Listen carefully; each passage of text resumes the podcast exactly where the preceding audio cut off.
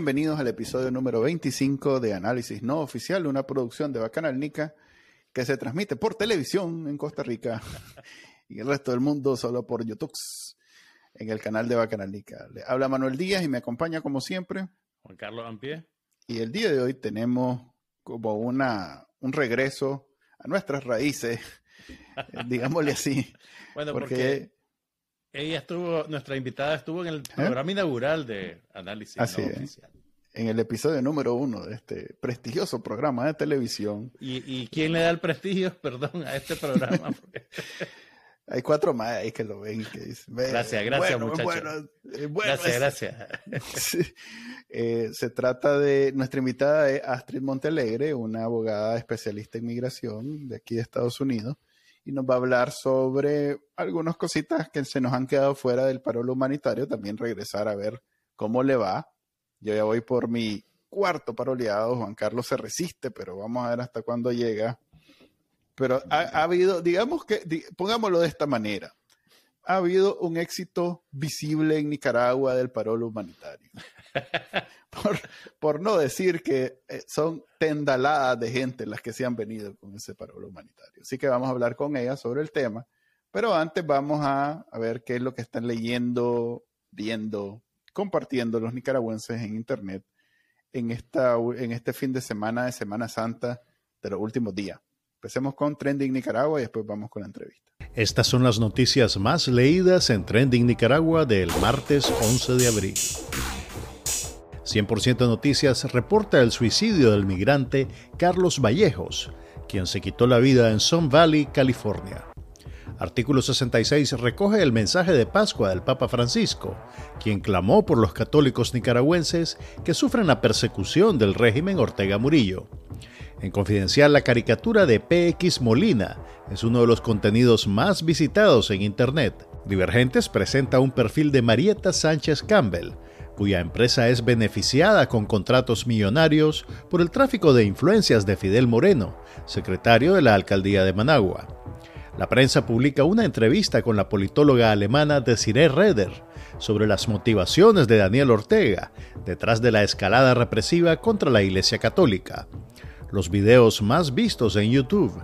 El informe semanal en el canal de YouTube de Confidencial Café con Voz y su reporte sobre las 3.000 procesiones prohibidas por el régimen en Semana Santa. Suscríbase a Trending Nicaragua en el canal de YouTube y la página web de Bacanal Nica. Bienvenidos entonces a la sección de entrevista de análisis no oficial. El día de hoy tenemos a una abogada especialista en términos, a ver, en asuntos migratorios, alguien que yo le digo prima y por primera, creo que por primera vez realmente prima mía hemos descubierto que tenemos parentesco. No sé si te estoy quemando. por fin. Sí, sí, sí. Es, prima mía por pareja. Allá, pues, bien largo. Creo que voy a tener que pedirte ver prueba documental, Astrid, porque Manuel tiene tantos primos y tíos. Es más, nos dimos cuenta después de la primera entrevista. No creas que yo usé mis influencias familiares para invitarla. Eh, fue hasta que ya nos habíamos hablado aquí que me di cuenta que ahí comenzamos a unir. Pues mira, ese señor es tío tuyo, es tío mío también. Ah, ves, somos parientes. Hoy es un día histórico en análisis no oficial. Bienvenida, Astrid. gracias, gracias, Carlos. Gracias, Manuel. Que sí, efectivamente nos dimos cuenta después de la primera entrevista que somos primos en segundo grado. Nuestros padres son primos. Así que realmente somos parientes. Y eso se nota mucho en nuestros eh, conocimientos y grandes habilidades y, destrezas en el tema de abogados y de derecho. Yo soy abogado, Astrid también. ¿Qué, la diferencia ¿qué pasó con vos, Manuel? ¿Qué pasó con vos? La diferencia es que ella, sí, o sea, si yo estoy en un clavo, la diferencia es que yo no me contrataría a mí mismo nunca, pero Astrid sí la contrataría. Entonces, para que no se enreden y sepan quién es verdaderamente eh, la persona que sabe en este panel sobre el tema que vamos a hablar hoy. Y vamos a hablar sobre migración, porque le decía a Astrid que llevamos un mes este, nosotros hablando sobre la liberación de los presos políticos, los 222, de una parte, debo decir, de los presos políticos. Pero migración sigue siendo el tema más importante en la mente de los nicaragüenses, o sea que vale la pena retomar esa conversación sobre todo porque hay amenazas al parol humanitario que en enero se, se otorgó a los nicaragüenses, los haitianos, los cubanos, los venezolanos. Em, yo ya voy por mi cuarto parol humanitario, o sea que yo ya me considero experto a la hora de llenar el formulario y solicitar a alguien, pero no crean que eso es gran habilidad, en realidad que, que solo tenés que llenar los espacios que dice ahí en el sitio web y cumplir con los requisitos, que no es más que unos documentos del banco. Eso es todo. Una, pregunta, una pregunta para vos, Manuel, a propósito de eso que estás diciendo ahorita. ¿Los documentos que utilizaste para tu primera petición de parol te sirvieron para la segunda o tenías que actualizar, por ejemplo, la fecha del certificado del banco, digamos? Fíjate que yo hice los tres primeros de un solo y este cuarto, como ya pasó un mes y medio o dos meses, estoy de vivo haciéndolo con la información de los primeros tres. No me han dicho nada, pero cabe la posibilidad que me digan, mire, don, no sea boludo. Vaya de vuelta al banco. Sí, andado otra vez, no sea... Pero vamos a ver, pues, al final de cuentas, eh, mientras el parol humanitario esté vigente, cualquiera puede llenar ese formulario y, puede solicitar. Es más, nosotros hicimos cuentas internas aquí de análisis no oficial el otro día, eran miles los que estaban saliendo de Nicaragua. Astrid, eh, a propósito de que, de que Manuel tiene múltiples, digamos, peticiones de parol, y recientemente 100% Noticias, por ejemplo, contó la historia de un periodista exiliado que había traído a Estados Unidos a nueve parientes.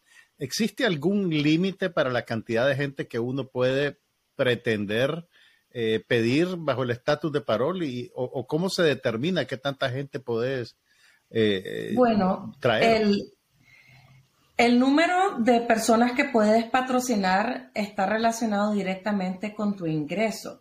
Y como los Estados Unidos es un país tan amplio, tan diverso, con 50 territorios, con 50 economías diferentes, el estándar que se utiliza para ver cuál va a ser el nivel de pobreza es un averaje nacional.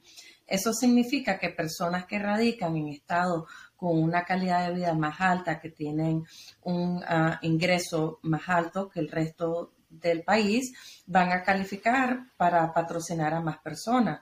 La persona que trajo nueve, entiendo, vivía en California, que es uno de los países con los costos de vida más altos en el país, igual Nueva York y la Florida. Entonces, de eso va a depender completamente del ingreso de la persona o la organización o la empresa que está haciendo el patrocinio. Y cuando una persona que vos patrocinás ya tiene permiso de trabajo y ya está generando ingresos, digamos que eso libera espacio para que pidas a otro. En teoría sí, porque ya la persona no depende de vos. Ah, entonces se puede aplicar para padrinar a más personas. Lo que yo recomiendo es que si creen que pueden calificar, si tienen la necesidad de traer a más personas, que lo hagan mientras el programa está abierto, porque no hay ningún costo para presentar la solicitud en línea. Manuel aquí te puede decir que no te piden ninguna información de pago ni al patrocinador ni a la persona que va a recibir el permiso de viaje. Entonces, más que todo es llenarlo con la información correspondiente, brindar los documentos y que la persona que va a beneficiarse del programa tenga su pasaporte vigente. Eso es básicamente todo. No sé, Manuel, si, si consideraste algo sumamente difícil en el proceso o algo, algún eh, enredo que, observaste que quisieras mencionar, pero yo en, en, supervisar varios procesos he notado que es un, algo bastante amigable para el usuario, mm. más que todos los limitantes son para personas que tienen acceso limitado a las computadoras o una habilidad limitada a la lectura o a la tecnología. Sí, el formulario tiene algunas preguntas que si no estás acostumbrado al tipo de preguntas de, una institución, sobre todo en inglés, te sacan de, pues te, enredan un poquito, pero una vez que te vas a los innumerables grupos o videos que hay en, el mismo YouTube de más que todo venezolanos, porque los venezolanos ya vienen de vuelta. Nosotros apenas estamos empezando, pero ellos ya cubanos y venezolanos, esto lo tienen eh, a, nivel de doctorado. Entonces, de pronto, por ejemplo, eh, cuando decía que incluyeras a todos los dependientes de tu casa, vos te tenés que incluir a vos mismo y por eso una pregunta dice, eh, ¿quién, ¿qué relación tiene esta persona con vos? Y una opción era soy yo. Entonces eso en el primer, en la primera ocasión a mí me sacó de onda porque ¿ah? tenés problemas de identidad. Sí, ¿qué, ¿qué, quiere decir esto? Decía yo. Y es básicamente que a la hora de hacer la cuenta ellos de cuánta gente vive con ese salario, eh, quieren saber cuánta gente vive. Entonces te tenés que incluir a vos mismo y después ver esos ingresos de esa casa. No, no lo veas como vos, sino como esa casa. Entonces esa casa tiene de ingresos todos los que trabajan ahí, incluso hasta los chavalitos ponen, este chavalito aporta algo y ya le pongo yo, estas son parásitos que no aportan nada. y es válido, puedo poner cero en vez de no poner nada. Pues. Un saludo a los menores de edad que escuchan este programa. sí. Los parásitos de, así les digo yo, de cariño a mis niñas. Las en los 80 en la televisión nicaragüense les decían los reyes del hogar y ahora ah, son los parásitos. ok, entonces así va llenando y, y de pronto te enredas con algunas preguntas. Pero lo más importante es que a la hora de hacer la cuenta, o sea, que cuánto dinero, o, mejor dicho, assets, eso es la traducción. Eh, bienes. Bienes, correcto. ¿Cuántos bienes tenés? Porque tenés que incluir cuentas de eh, que tengas en el banco, cuentas que tengas de retiro, cuentas que tengas eh, la casa, si, si es casa alquilada, si es esto, hasta los carros puedes meter. Entonces, una vez que metes todo eso y probás que en realidad es tuyo y cuánto vale, ya lo demás es simplemente esperar a que te digan que sí o no. Ahora bien, yo tuve la experiencia que fue bien rápido. No estoy seguro, por lo menos en la primera ocasión fue bien rápido. Fue a los cuatro días que confirmaron. El proceso es, vos llenas el formulario, te dan un recibo y luego cuando ya avanza te dan una confirmación.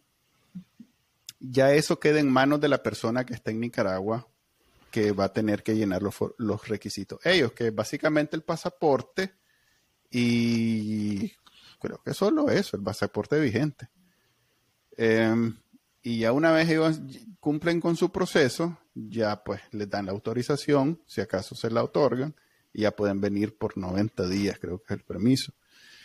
Em, eh, ahora bien, con Astrid yo quería preguntarle porque eh, en febrero tuvimos un susto de que probablemente lo, lo cancelaban porque los republicanos estaban eh, metiendo un juicio sobre la eh, validez, la, legalidad del parol y el juez resulta que al final dijo que no, que, vamos a ir, vamos a proceder con el siguiente paso.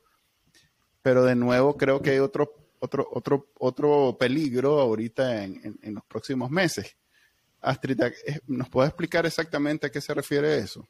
Sí, hay una demanda que lo que presume es que la ley es inconstitucional porque violenta los derechos del Estado. Um, o sea, la demanda es, no es de parte de las personas que son pro inmigrantes, aunque hay grupos pro inmigrantes que han um, indicado que la política, este parol humanitario, en realidad no es humanitario, es bastante discriminatorio porque no le permite a las personas de estos cuatro países que requieren asilo solicitar asilo, más bien los obliga a tener que buscar un patrocinador. Entonces, hay, existe una demanda en la Corte Federal y durante esa demanda, en febrero, como bien mencionaba, hubo una moción de parte de un grupo de abogados ah, republicanos fiscales de diferentes estados pidiéndole al juez que mientras tomaba la decisión final que suspendiera el programa, ¿verdad? Porque el peligro era latente de que se estaban violentando los derechos constitucionales mientras la Corte decidía. Entonces el juez en, en, marzo decidió de que no iba a suspender el programa, que el programa va a quedar vigente y que eventualmente la Corte del Distrito Federal va a determinar si el programa es constitucional o no. Ahora, según lo que yo he observado, yo preveo de que es improbable que la Corte va a invalidar el programa, porque el gobierno de los Estados Unidos está viendo um, de una manera prácticamente inmediata cómo este programa alivió la crisis que estaba en la frontera sur de los migrantes de estos cuatro países que estaban saturando la frontera y no habían suficientes agentes para recibirlos y procesar las solicitudes de asilo. Ahora tienen otro programa que va a iniciar que es para el proceso expedito de las solicitudes de asilo que está supuesto a trabajar en conjunto con este programa. Y el gobierno lo considera tan exitoso que cuando uno llama a la línea 1800, o sea, la línea gratuita de inmigración para solicitar información sobre su caso, lo primero que hacen es anunciar el programa y te dicen si sos venezolano, cubano, haitiano o nicaragüense, puedes calificar para este parol humanitario. Entonces, en, en, practicalidad, yo considero que es improbable que van a considerar que es inconstitucional y que el programa va a seguir hasta que el gobierno determine que ya no lo necesite. Astrid, una, una, pregunta sobre esa noticia del proceso expedito de, de asilo. ¿Eso se aplicará en general en todos los estados o solamente en los estados que tienen frontera física? Porque por lo menos la cobertura noticiosa que yo he visto hasta ahora eh, habla únicamente de la gente que entra por tierra en la frontera. Pero ¿cómo va a afectar o tendrá algún efecto, digamos, en, en las personas que entraron por vía aérea y que metieron su solicitud de, de asilo ya físicamente aquí en Estados Unidos? Sí, ahí la diferencia es lo que se llama asilo defensivo o asilo afirmativo. Las personas que entran al país con un permiso y en su transcurso deciden presentar el asilo son asilo afirmativo. Esos procesos no van a ser afectados y van a depender de cuántas personas están procesando asilo en el distrito de la dirección de esa persona. Entonces vemos que hay zonas que están más saturadas que otras. Por ejemplo, la Florida está muy, muy saturada. Hay una espera como de dos o tres años desde que las personas presentan su solicitud hasta que reciben su entrevista. Hay otros estados que es más expedito porque hay menos inmigrantes. Pero este programa de, de procesarlos de manera expedita es para los estados que están en la frontera sur y para evitar que las personas que están solicitando asilo tengan que esperar un tiempo extendido en México. No sé si recuerdan el programa de permanecer en México que se terminó. Y antes de eso, las personas esperaban en los centros de detención, que tampoco hay espacio y también es un costo para el Estado tener a las personas en centros de detención mientras se procesa en el caso. Entonces, en ese sentido, el propósito del programa es para aliviar la frontera sur. Que es un tema electoral fuerte para los, pues ya metiéndonos en, lo que significa y por qué el interés tan, bien del, del gobierno. Es un tema difícil en, temporada de elecciones, eh, el caos que se ha provocado en la frontera sur y con este parol humanitario ya ese caos no, no existe. Pues digamos que no es noticia de todos los días en los noticieros que son opositores al gobierno, que era algo que estaban explotando bastante los, los republicanos. Entonces, eso hasta a, ver, lo que quiero decir es que hasta existe ese incentivo electoral, electorero a favor de nosotros los nicas, venezolanos, haitianos y cubanos. Ahora bien, ¿qué pasa cuando estas personas que ya obtienen el parol humanitario vienen aquí, solicitan su permiso de trabajo?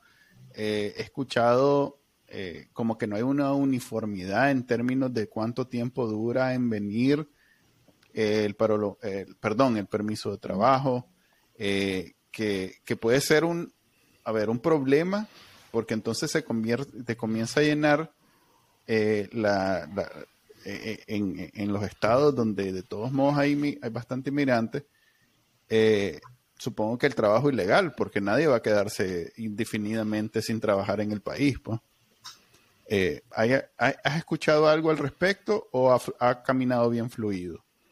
Bueno, Sí, he escuchado algo al respecto y eso es normal, no solo en el contexto del parol humanitario, sino que de manera general los permisos de trabajo tienen diferentes tiempos de proceso de acuerdo a la oficina administrativa que le corresponde y qué tan saturada está esa oficina. Sí es cierto que el tema de los derechos humanos de los migrantes es politizado, no solo en los Estados Unidos, sino que a nivel mundial. es un tema de derechos humanos, pero vemos que en campaña electoral se vuelve un tema político. Entonces, por eso también dudo de que van a eliminar este programa, porque ha sido efectivo para, para el propósito que ellos quieren, que es aliviar la frontera sur con el tema del trabajo, eso es algo bien delicado porque lo que la ley indica es que el inmigrante no puede cotizar y no puede usar número de seguro social que no ha sido asignado, ¿verdad? No puede robar la identidad de otra persona y asumir el número de otra persona o el nombre de otra persona tampoco, ¿verdad? Eso es un crimen y es un crimen federal. Pero en la misma aplicación permiten que el patrocinador explique cuál es su plan de trabajo profesional para esta persona. O sea, hay personas que quizás pueden crear empleo para las personas que están patrocinando. Quizás le pueden apoyar con algo en una profesión de ellos mismos, ah, que ellos son sus propios jefes y pueden darle trabajo a otras personas o quizás le pueden apoyar en su hogar de una manera informal mientras reciben el permiso de trabajo. Entonces, no es que no pueden recibir dinero y, ser remunerados por su labor. El tema es que no pueden ser empleados en una nómina utilizando un seguro social. Entonces, si yo, digamos, quiero patrocinar a alguien y digo, bueno, mientras viene el permiso de trabajo de esta persona, esta persona es bilingüe y me puede apoyar en mi oficina con la traducción de documentos y yo pienso pagarle tanto por documento, yo incluyo eso en mi documentación, en mi aplicación I-134A y le explico a migración este plan. Entonces, cuando llegue el permiso de trabajo o llegue posiblemente una entrevista posterior o una visita de inmigración, la persona puede ser 100% honesta sobre cómo ha sobrevivido mientras ha esperado su permiso de trabajo. Pero eso solo funciona con la persona que lo está patrocinando. Alguien básicamente tiene que sentarse a esperar su permiso de trabajo para poder encontrar empleo con tercera persona o otras empresas, ¿correcto? No, yo como patrocinadora puedo decir, bueno, yo no puedo darle empleo, pero mi amigo Manuel sí tiene la capacidad porque él tiene una oficina y está dispuesto a darle un empleo informal a esta mm, persona, sabiendo que no tiene seguro social y que está esperando su permiso de trabajo. Lo cual la clave está en explicarlo en el formulario. Claro, eh, eso es para gente extremadamente planificada, porque debo decir, en, a la hora de llenarlo, pues digamos que no tenés un plan tan claro. Ahora tal vez sí, después de ya algo, algo de experiencia, pero, pero en el momento vos lo que pones es que estás en disposición de cubrir cualquier necesidad que tengan estas personas mientras ellas no puedan por su cuenta valerse. Eh, y, no es un problema de, discapacidad, es un problema de, sin un seguro social en Estados Unidos, eh, prácticamente no sos sujeto de, ningún tipo de transacción. No podés ni siquiera, a ver, ¿cómo será que para abrir una cuenta bancaria son determinados bancos los que lo permiten sin un seguro social? Y aquí voy a dar la piedra. Bank of America es uno pero no todo. Y tarjeta de crédito ni soñés porque no vas a poder. según seguro social, según un número de seguro social, no vas a poder abrir una tarjeta de crédito. Lo cual quiere decir que tenés que hacer una triangulación que termina siendo más caro comprarte un chicle que mejor andas el efectivo. Pues entonces, son dificultades que si bien eh, parecieran tonteras, pero son las que se enfrenta a alguien que viene con el parol humanitario a, a vivir dos años en Estados Unidos y que tal vez no tiene la experiencia. Sí, son, dificultades que son prácticas, pero tiene mucho que ver con las expectativas, porque no es lo mismo una persona que viene con un asilo o con una petición familiar que su plan a mediano o a largo plazo es permanecer en los Estados Unidos. Para una persona, en teoría, que viene con el parol humanitario, si no tiene una, un camino ya establecido para legalizarle a un futuro, también tiene su tiempo limitado. Entonces, de manera que lo mira los Estados Unidos, es que esta persona no requiere ah, tener tanta facilidad porque prácticamente está aquí por un tiempo temporal. ¿Qué, pasa entonces, Astrid, con la gente que, digamos, viene al paro humanitario, cumple sus dos años? ¿Existe alguna manera en que puede extender su estadía en Estados Unidos o cambiar de estatus? ¿Puede pedir asilo político por algún motivo? Así es, cada persona que viene con el parol humanitario va a tener estando en los Estados Unidos, que reevaluar su situación y ver cuáles son las opciones que están disponibles. Hablando así de manera general, cualquier persona que viene a los Estados Unidos con el parol humanitario puede ver si tiene la posibilidad de, de pedir asilo. Si es así, lo tiene que pedir dentro del año. No importa que el parol se vence dentro de dos años, el tiempo límite para pedir asilo es un año y ahí tendría que asesorarse y ver si califica para asilo. Después viene la posibilidad de una petición familiar y tiene que valorar a ver si tiene un familiar inmediato, madre, padre, hermano o hermana, o si un, un prometido, un cónyuge, ciudadano americano o residente, un hijo también. Aparte de eso, están las oportunidades de visas de trabajo, visas de empleador y también visas de inversionista. Entonces, como emprendedor, hay posibilidad de ser su propio patrocinador y pedir diferentes tipos de visas de empleador. Entonces, todo eso la persona lo tiene que evaluar con un abogado de inmigración para ver cuál es la mejor opción y ver cuáles son los requisitos para cada opción, a ver si los cumple. Sí, al final, estando legal aquí con el parol humanitario, eh, todas las opciones que tiene alguien que viene con la visa de turista están disponibles. No, hace mucha diferencia. El compromiso de, es más, eh, es creo menos eh, una, ¿cómo llamarle? Una violación a, las condiciones de la visa de, de turista, el solicitar asilo con esa visa que con el parol, porque con la visa vos prometés, te comprometes a que solo vas de turista seis meses eh, en cada estancia. Con esto no estás comprometido. Es más, e, e, entre los, las razones por las cuales el parol se está dando, está incluido por persecución y temas difíciles en los países, por eso son estos países específicamente. Entonces, hasta cierto punto es hasta menos, eh, menos violatorio eh, solicitar un asilo con estando en el país gracias a un paro humanitario que con una visa de turista. Por mucho, pues. O sea que sí tiene mucho sentido. Sí, sí, tiene mucho sentido. Astrid, entiendo que Estados Unidos no necesariamente revela estadísticas oficiales sobre el impacto o el alcance del programa, pero anecdóticamente hay, hay gente que me ha dicho que en, en, los mostradores de las aerolíneas en el aeropuerto de Nicaragua, hay dos filas ahora eh, para las aerolíneas que vuelan a, los Estados Unidos. En una fila están los pasajeros con visa de turista y en la otra fila están los pasajeros con parol. Y, me han dicho que la, la, fila para los pasajeros con parol es el doble, el triple o a veces hasta cuatro veces más larga que la de los pasajeros, digamos, tradicionales. ¿Tenemos alguna noción sobre la cantidad de nicaragüenses que se están viniendo a Estados Unidos? No tenemos cifras exactas aún. hay un estudio continuo de la Universidad de Syracuse de Nueva York que analiza las estadísticas tanto del Border Patrol como las, las que anuncia inmigración para hacer un estudio de por país y también lo desagregan por edad y por género, pero eso es trimestral. Y actualmente no han emitido un, reporte sobre los números del paro humanitario, entonces lo estamos esperando.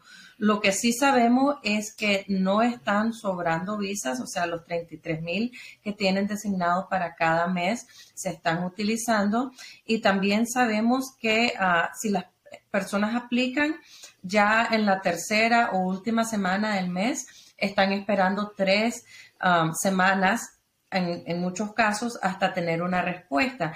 Y ahí podemos um, asumir que eso se debe a que ya los números de visas para ese mes se han agotado y tienen que esperar hasta el siguiente mes que se procesan. Entonces, eso tiene que ver con lo que estaba diciendo Manuel, que los primeros tres que el profesor le contestaron como en los primeros tres días, cuatro días. Eso es muy normal. Si uno lo envía, por ejemplo, al inicio del mes, es más probable que vas a tener una respuesta pronto, siempre y cuando cumplas con los requisitos, la información. Y otro consejo también para las personas que están aplicando es con la, carta del banco. Ah, la mayoría del banco, de los bancos permiten que la solicites en línea o por teléfono y es una banca, una carta para propósitos migratorios. Si le indicas eso a, la persona del banco, que es una carta para propósitos migratorios, ellos ya van a saber a quién dirigirla, cuál es la información que debería de incluir y generalmente la mandan por correo electrónico. Entonces eso agiliza mucho el proceso, no tienen que tomar tiempo de su día para ir en persona y solicitarla y luego irla a recibir en persona. La mayoría de los bancos lo van a hacer de manera electrónica esa fue mi, en la primera ocasión, lo que más me atrasó porque tuve que hacer tiempo para ir al banco, según yo, solicitar esa carta. y, y resulta que cuando fui me dijeron, ah, vos lo que querés es la carta del parol, ¿verdad? Una venezolana que trabaja en el banco. Y eso que no vivo, hagan de cuenta, yo no, no vivo en un pueblo eh, donde los latinos somos la mayoría, ¿verdad? Vivo en un lugar donde estamos ahí, este, todavía somos minoría y, y, me, inmediatamente reconoció lo que le estaba diciendo y ya me dijo que dentro del bot ese de inteligencia artificial que tiene el banco de maestrado para, para recoger los trámites, eh, ya le puede solicitar con las palabras claves específicas de que lo que querés es un statement no sé qué, no sé qué, y entonces ellos ya saben lo que te referís, solo te preguntan los datos y me imagino que los bancos grandes, eso fue en Bank of America, pero en los bancos grandes deben de tener algo similar ya listo, pues para, para que cualquiera pueda hacerlo desde su casa. Así es. Una carta de inmigración o immigration letter y ya el banco va, a saber qué es lo que necesitan darle. Ok. Eh, hablamos entonces sobre, perdón, el proceso de solicitarlo, una vez que están aquí, eh, todo lo que básicamente solicitar el permiso de trabajo y solicitar el, número de seguridad social, que son los dos elementos que te permiten ser una persona eh, que puede hacer cualquier tipo de transacción, pues que puedes comprar cosas, puedes trabajar en donde vos querrás, puedes abrir un negocio, etcétera. Ahora bien, el asunto de la salud es delicado. Porque. permitime, ahí dijiste algo y, quiero hacer la corrección. Dijiste que se necesita eso para hacer un negocio. No, no se necesita permiso de trabajo ni seguro social para abrir una empresa. Una empresa se puede inscribir en el Estado independiente del estatus legal de su socio y la empresa recibe su propio número de, de, empresa de, parte del gobierno federal. Pero los socios de la empresa no tienen que tener un estatus legal en el mm. país. Sí, yo recuerdo cuando estaba recién venido que me dieron, me dijeron que mientras tenía un, un número de seguro social podía explorar ese camino. Nunca le puse mucha mente porque lo vi como algo complicado, viniendo de Nicaragua, donde abrir una empresa es caro y, y, difícil. Pero aquí, ahora que ya sé que aquí abrir una empresa a veces te cuesta 100, 200 dólares y ya la tenés, es una, es una vía, pues podés perfectamente entonces trabajar bajo la figura de la empresa y, y, la empresa paga sus impuestos mientras vos esperás tu permiso de trabajo. Eso es una, una, salida. Eh, Así es, esa es una opción ah, súper viable porque la empresa obtiene su número con ese número se abre la cuenta de banco y todos los contratos de venta o de servicio se hacen a nombre de la empresa y la persona que está esperando su permiso de trabajo ah, funge como administrador de esa empresa. Mm, y, más si puedes abrirlo con el patrocinador, que es alguien que sí tiene todo el... Pues es, todavía más fácil. Oh, ok, ok. Ok. no, no, no, no contaba con eso. Buen, detalle. Pero decía, me quería meter al tema de la salud porque en Estados Unidos uno de los choques más grandes que obtenemos los que no vivimos aquí cuando, cuando empezamos a vivir aquí es el tema de la salud porque eh, por alguna razón, este país, eh, la salud es bien cara. O mejor dicho, por razones muy complicadas, que, tardaríamos mucho tiempo explicando, la, salud es muy cara, extremadamente cara. Entonces, por ejemplo, eh, yo tuve que entender la diferencia entre eh, primary care physician, que es el doctor como de cabecera, que todo el mundo tiene uno. En Nicaragua todo el mundo funciona a partir de o el centro de salud, o el hospital, o al amigo de la familia que siempre te, te atendió desde chiquito. Eh, aquí tenés esa figura, luego tenés los especialistas, y luego tenés dos figuras que son el emergency, que es la, sala de emergencia que vas a un hospital, pero tenés una cosa que se llama urgent care, que es cuidado urgente, que es como una cosa entre media de la emergencia y tu doctor, pues que sí. Que si te, te, te, duele algo y, no hiciste cita con tu doctor, puedes ir ahí y ahí te atienden y, eso lo cubre el seguro. Estoy siendo muy específico porque hablando con los presos políticos, que todos obtuvieron el, el, parol humanitario, pero que no han tenido oportunidad de avanzar con el tema de la, del seguro de, salud, me doy cuenta que si bien es algo eh, necesario, importante, no camina al mismo ritmo que los otros trámites. Y la mayoría están esperando que eso funcione para poder ir a los médicos, porque es tan caro, es, que no, es difícil para nosotros dimensionar lo caro que es que ir a un médico aquí. Eh, que, no es tan fácil y debería ser algo con lo que teníamos, deberíamos de planificar. Sobre todo si la persona que viene es alguien que tiene alguna necesidad de, esas enfermedades crónicas que, ¿sí? Que, tienen que tratarla toda la vida. Pues. Entonces, eh, ¿cómo explicarle a alguien que esté haciendo planes, que tenga todo lo necesario, que el tema de la salud no es tan insignificante, pues que es algo sumamente eh, complicado, importante y caro? Eh, no solo caro, es algo tan complicado porque dependiendo de dónde vive la persona, dónde va a estar viviendo, van a ser los recursos y los beneficios que tiene disponible. O sea, no es lo mismo tu situación que alguien que está en Nueva York, alguien que está en la Florida, alguien que está en California, porque los beneficios varían de estado a estado, de ciudad a ciudad, de condado a condado. Entonces, por eso vemos muchas discrepancias. Hay lugares que la persona no tiene ningún recurso, no hay apoyo ni del el municipio, ni del condado, ni del estado, y su única opción es pagar un seguro privado. Entonces, buscar en el mercado cuáles son los mejores seguros privados que le van a hacer la mayoría un examen médico. Y ese costo del seguro va a depender de la salud de esa persona. Y si ya viene una persona por medio del parol humanitario mayor de edad, con una condición crónica, como mencionaste, pues se complica la situación porque puede ser un gasto inmenso tal que aquí una persona con una condición crónica es muy probable que esa enfermedad lo lleve a la bancarrota si no tiene una planificación de, seguro médico adecuado y una protección adecuada. Entonces, en el estado de California, por ejemplo, no importa la situación legal de la persona, tienen acceso a protección de emergencia.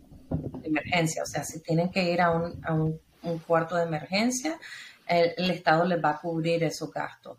Y de ahí varía, varía de acuerdo al condado, varía de acuerdo al municipio y también varía de acuerdo a los factores de vulnerabilidad de la persona. Entonces, en el estado de California, ¿qué es lo que sucede? Le dan prioridad a las personas de tercera edad, a las personas con enfermedades crónicas, a las mujeres embarazadas, a los menores de edad y, pues ahí, básicamente son las personas que, tienen acceso a, cubrir sus gastos médicos básicos, ¿verdad? Que le van a atender esa enfermedad o esa necesidad o esa vulnerabilidad. Por ejemplo, los niños tienen acceso a su pediatra, a su dentista, a su oftalmólogo, todo lo que requiere un niño. Igual una persona de la tercera edad en el estado de California. No es lo mismo en la Florida, no es lo mismo en Texas. Entonces, allí la persona que está patrocinando tiene que considerar bien dónde va a vivir su beneficiario y si es mejor que viva con otro pariente o con otra persona en un estado o un municipio o un distrito que le va a dar mayor beneficio de salud. ¿Pueden las personas con estatus de parol acceder a los beneficios del Obamacare, por ejemplo? Sí, generalmente sí. Si empiezan a trabajar. Ya cuando tienen su seguro social pueden acceder al beneficio del Obamacare. Incluso antes. A ver. Estoy tratando de pensar si sin el... Ahora, tomando en cuenta que el Obamacare, muchas personas de Nicaragua se pueden confundir porque tiene el nombre de un presidente anterior y pueden pensar que es gratis porque es del Estado y no es así. El Obamacare lo que es un programa que una ley prácticamente que obliga a las personas a obtener un seguro médico privado porque el gobierno federal no lo está proveyendo. Entonces tenemos que, concientizarnos y saber que aunque se llama Obamacare, es pagar un seguro privado. Es una ley que nos obliga a pagar un seguro privado. Así, y no es barato. E, e, eso, es importante saberlo. O sea, lo que nosotros en, Nicaragua, por ejemplo, que pagamos el INS y ahí está incluido la salud pública en, gran medida, pues aunque siempre hay eh, dificultad para encontrar todas las soluciones, pero por lo menos si vas a una emergencia, se supone que si estás asegurado está incluido. Eh, lo que se paga, por ejemplo, en, términos de INS, que va incluido en la seguridad social y en la pensión, en, Estados Unidos solo es eh, la salud, el seguro de salud, pero es mucho más caro. Pues, eh, es, tal vez equiparable con lo que pagarías de renta, para darte una idea. Y tiene que ver... Es una vivienda completa. Y, el que es público, que es el Medicare, es para las mm. personas de la tercera edad que ya están retiradas y que han pagado a su seguro social de acuerdo a su número de seguro social y solo van a tener acceso a la cantidad de beneficios que han financiado, básicamente. Así, sí. O sea que no, no, no, lo no es algo que, que, lo van a resolver en el camino, es mejor en ese sentido planificar y estar claro de lo que significa. Luego de eso, pues renta, carro, todas esas cosas, si bien eh, es más caro que tal vez en Nicaragua, pero es similar, pues eh, es, las mismas los mismos problemas que es difícil comprar un carro que no, no te den vuelta, que es difícil eh, que alquiles una casa barata con todo lo que querés. En, general es, similar. Eh, los trámites legales, como por ejemplo sacar la licencia, la licencia tiene una importancia diferente porque es quizás la identificación por excelencia en Estados Unidos al no tener ellos una visa. La mayoría no tienen visa ni pasaporte, entonces la licencia se convierte en, en la identificación con foto más importante de, del país. Em, hay estados donde es muy fácil. Aquí en Texas sacar una licencia es bien fácil. Entiendo que en Florida también. Eh, no sé cómo es en California. Eh, pero es quizás lo, primero que hay que hacer. Pues la licencia, el teléfono son las dos cosas más importantes en términos de poder navegar en el país sin ningún problema y que pueden hacerlo rápidamente. ¿Qué otra cosa podrías, recomendarías vos, eh, Astrid? Que hagan de primero cuando alguien viene? Bueno, no necesariamente de primero, pero la licencia, el teléfono, aplicar a su permiso de trabajo, consultar con un abogado para ver cuáles van a ser sus opciones migratorias, si piensan que no van a regresar después de los dos años y um, cuidar su crédito. Muchas veces piensan que al no tener seguro social no, no tienen crédito, pero no es cierto. Ya con su nombre Um, y su dirección ya van formando crédito y hay muchos lugares que dan crédito um, como tiendas independientes, lugares de muebles y, las personas piensan de que no reportan a, la, a las agencias um, de, de, acreedores y que no les va a afectar su crédito a futuro, pero sí reportan. Entonces, así como puede ser algo negativo si no, no pagan las deudas, puede ser algo positivo y es una manera de ir creando su crédito mientras reciben su seguro social, porque conseguir una vivienda, el alquiler del carro, todo eso se hace muchísimo más fácil con un buen crédito. Aquí en los Estados Unidos el crédito es muy, muy importante.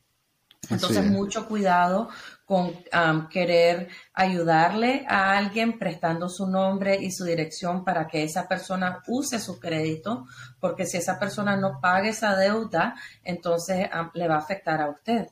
Entonces, es mejor um, cuidarlo.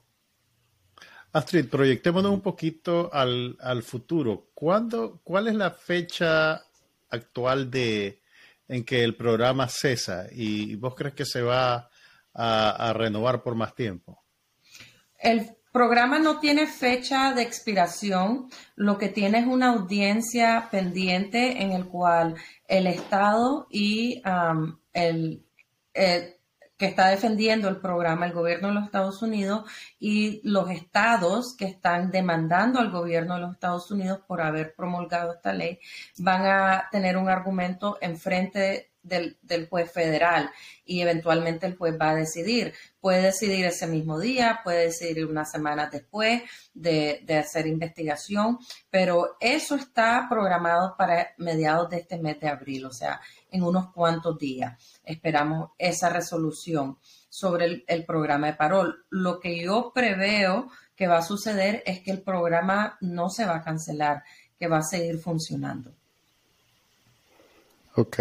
Entonces, la extensión a junio es otra cosa que no es este juicio federal. Es en base a ese juicio federal, o sea que de aquí a junio está garantizado que no se va a cancelar y de aquí a junio el juez tiene que decidir. O sea, la fecha máxima para el juez decidir es esa fecha límite del programa, porque no puede quedar el programa funcionando sin la decisión final del juez. Ok. Em, a ver, eso quiere decir que tenemos, a ver, estamos en abril, abril, junio, julio, tres, tres meses garantizados. Ya después de eso, si bien estamos apostando a que se va a continuar, pero por lo menos tres meses más garantizados para que se apuren todos esos que me han preguntado, como, como yo ya me vendí como experto en redes sociales, ese, Ahora todo me llama y me dice, mira, ¿cómo hiciste? Mira, mira el secreto. Fui al formulario, lo leí y lo llené. Eso es todo, man. Entonces no, no hay ningún secreto, más bien es hacerlo rápido y hacerlo ya y hacerlo bien. Eh, Mi consejo es leerlo porque te permite ver la aplicación, o sea, abrir la cuenta en línea, hacer, leer todas las preguntas, después regresar ya con toda la información a mano.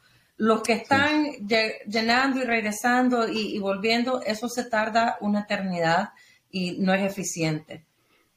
Ay, ya me, ya me, ya me Sí, así lo hice yo y pasé como tres semanas. Y esas son las cosas que separan a los abogados de verdad de los guanabí. Sí, a los leguleyos que no, solo llegaba a pagar a la universidad. Gracias, Astrid. Este, Con gusto. Eh, esto, estos programas siempre son bastante vistos porque la gente quiere saber más y los nicas por alguna razón somos duros a compartir información. Como te digo, yo me, yo me he informado con cubanos y venezolanos. Hay un montón de canales en YouTube de gente que, que obviamente pues lo hacen como una forma de marketing de sus empresas de, de abogados y esas cosas. Hasta el otro día había uno de esos influencers promocionando un, un curso. Esos influencers que hacen chistes, sí, promocionando un bufete de, de, llenador del formulario. Entonces, me parece que es importante, por lo menos en este caso, tenemos a Astrid que sabe de lo que está hablando y, podemos compartir información a los que están pensándola todavía y que yo con mucho gusto les comparto la información, les doy consejos, le digo realmente no es muy complicado yo he hecho, he brindado el servicio para personas, pero ¿qué es lo que les digo yo cuando hacen su consulta inicial conmigo para ver si la persona califica como patrocinador o beneficiario o lo que sea? Yo les digo, miren, si no tienen el tiempo para hacerlo o no tienen la paciencia para hacer un formulario en línea, no hay problema, yo lo hago, ¿verdad? Pero de que una persona común y corriente se puede sentar a hacerlo, perfectamente lo puede hacer. No requiere un abogado, un representante legal o ni siquiera un paralegal o un notario para hacerlo. lo que sí requiere es un conocimiento básico del inglés y esa es la clave. Eso sí, es cierto. Ok, muchas gracias Astrid y gracias, vamos a invitarte más a menudo para, para ver, ojalá por lo menos de aquí a junio una vez más o dos veces más para, para aprovechar el tiempo de los que la están pensando. Suave, suave, te va a decir Astrid. Gracias, nos vemos. Hasta la próxima. Un gusto. Bueno, esa fue la entrevista con Astrid Montealegre, mi prima. Ahí sí, de verdad. No, estoy acostumbrado a cuando digo eso, realmente lo... Es, cierto que Nicaragua es un país pequeño, pero, eh. pero abusar de esa onda del tío y el primo. Que así me criaron a mí. Todos los que llegaban a la casa eran o tíos o tías. Y algunos no, pues la mayoría en realidad no eran nada mío. Entonces yo así me crié pensando que todo el mundo era primo, tío, tía. Y el día de hoy en, en, en el IPW vamos a hablar sobre, ustedes saben cómo siempre en los veranos la policía eh, bautiza su estrategia para evitar que los picaditos se ahoguen con un nombre así todo eh, sugestivo. El plan verano, el plan verano. El plan verano, pero le ponen un nombre adicional, le ponen, no sé, plan verano, no sé qué, no sé cuánto. Este año, como, como, como. ahora le ponen un nombre adicional a todo. Okay. La, Universidad Lionel Rogaba que se rinda tu madre. Se rinda tu madre.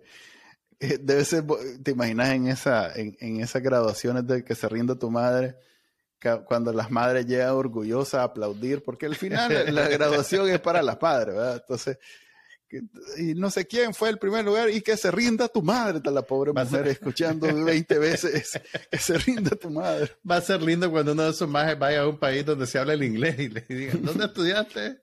University Lionel Rugama, may your mama surrender. What? Your mama. Ok, ya, ya, le, ya le hicimos, ya le hicimos bilingüe el, diploma de la.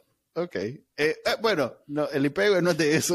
El IPV del día de hoy es sobre el plan verano 2023 de la policía sandinista que nosotros bautizamos como plan represión, plan represivo, eh, porque eso fue lo que hicieron toda la Semana Santa. Anduvieron detrás de toda actividad de la Semana Santa tratando de desmantelarla y hay eh, de ello videos donde la policía sale diciéndole a la gente, se van para su casa todito, yo no vengo a discutir nada, así bien prepotente. yo, yo solo les digo, yo solo les digo. Ahora les vengo a decir que se van a ir todos a su casa y a mí no me dicen nada. Eh, ustedes saben, la policía sandinista.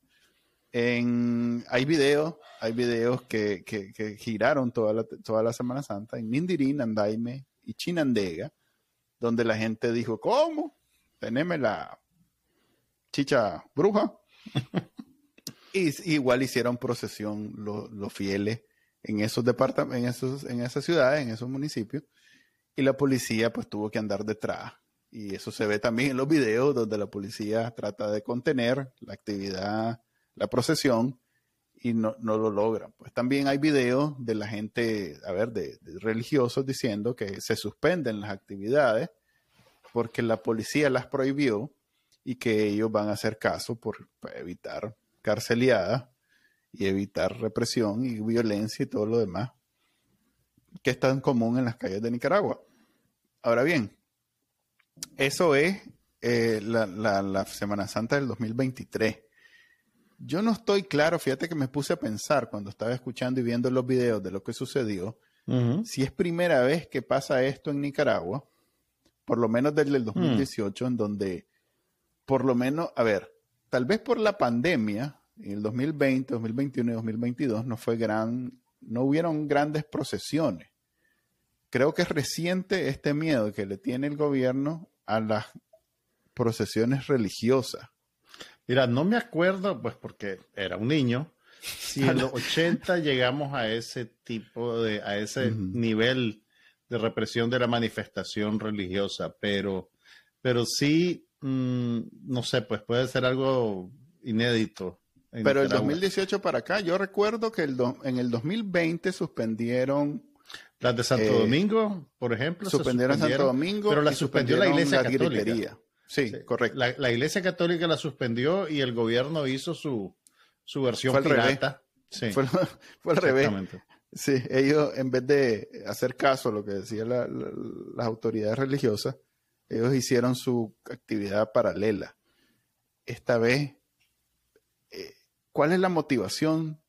Pues, a ver, todo el mundo asume que lo hacen para evitar que una procesión en lo más álgido de la, de la emoción del momento se convierta en una protesta ciudadana. Así es, y que no la puedan controlar. Porque, pues, si bien tienen las armas y tienen la fuerza y tienen la policía, pero no tienen suficiente como para controlar algo masivo. Pero tiene, tiene yo creo que tiene un doble propósito porque también le, le, le, intimida a la, a la iglesia y sigue mandando el mensaje de que el, régimen está en guerra con la Iglesia Católica. El Papa tuvo una mención sobre Nicaragua en su homilía. Eh, estoy claro que tiene un nombre especial, pero no lo domino y me disculpo. sermón, sermón. Pero no, pues como, como es en la Semana Santa, debe tener uno de esos nombres especiales ah, que yo me declaro ignorante. Eh, lo cual, eh, pues no es, a ver, ya es segunda, tercera vez que el Papa se El Papa guardó silencio por unos cuantos años, pero ahora cada vez que puede se le, recuerda a Nicaragua. Así que bueno, nunca es tarde, Santo Padre. Además que, que sabemos si esa al final de cuentas era la estrategia después de todo. Pues la verdad es que no deja de ser útil para los que estamos desacreditando el gobierno de Nicaragua como gobierno, como lo que gobierno, un régimen dictatorio, una ocupación militar. Ahora sí. Yo, yo le digo ocupación militar de Reino Batracio, o sea que ni siquiera régimen me queda chiquito. Eh, es, es, útil, es, en este momento quizás lo, lo, lo que más eh, suena alrededor del mundo cuando el Papa y en general lo que está haciendo contra la Iglesia eh, es lo que hace noticia.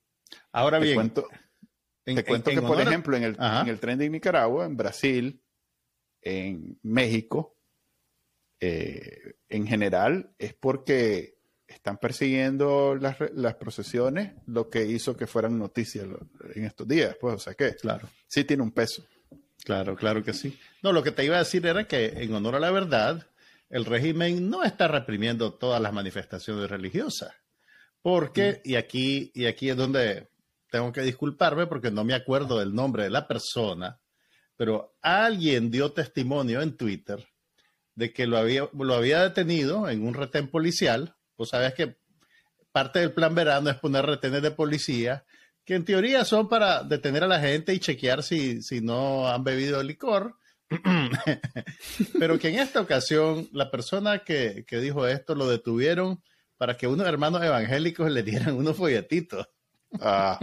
O sea que a la vez, a la vez que, cancelan y prohíben las procesiones católicas, están permitiendo que los evangélicos hagan su marketing.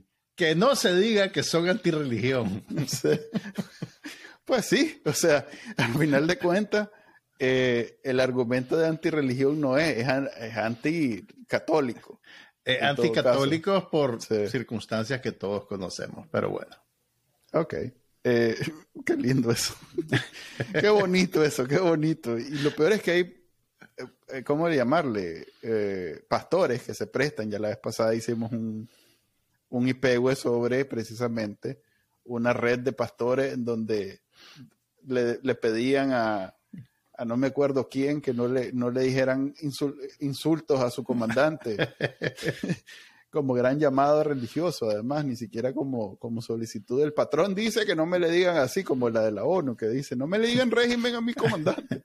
Esto era solo, no me lo insulten. Ok, eso es lo que sucedió en Nicaragua en la, en la Semana Santa. El, el, el plan verano represivo fue un fracaso. Se dieron las procesiones y bien, no sabemos si alguien salió preso por eso, pero la gente igual llenó las iglesias, aunque no pudo salir a las calles, llenó las iglesias y celebró su Semana Santa muy, muy a, a, pesar de, de, lo que quieren los Ortega Murillo. Este es nuestro episodio del día de hoy. Los esperamos el viernes, que continuamos este prestigioso programa de televisión. Y, dale. Y ya saben que pueden verlo en el canal de YouTube de Bacanal Nica y lo pueden escuchar en su directorio de podcast favorito. Nos vemos el viernes. Hasta luego.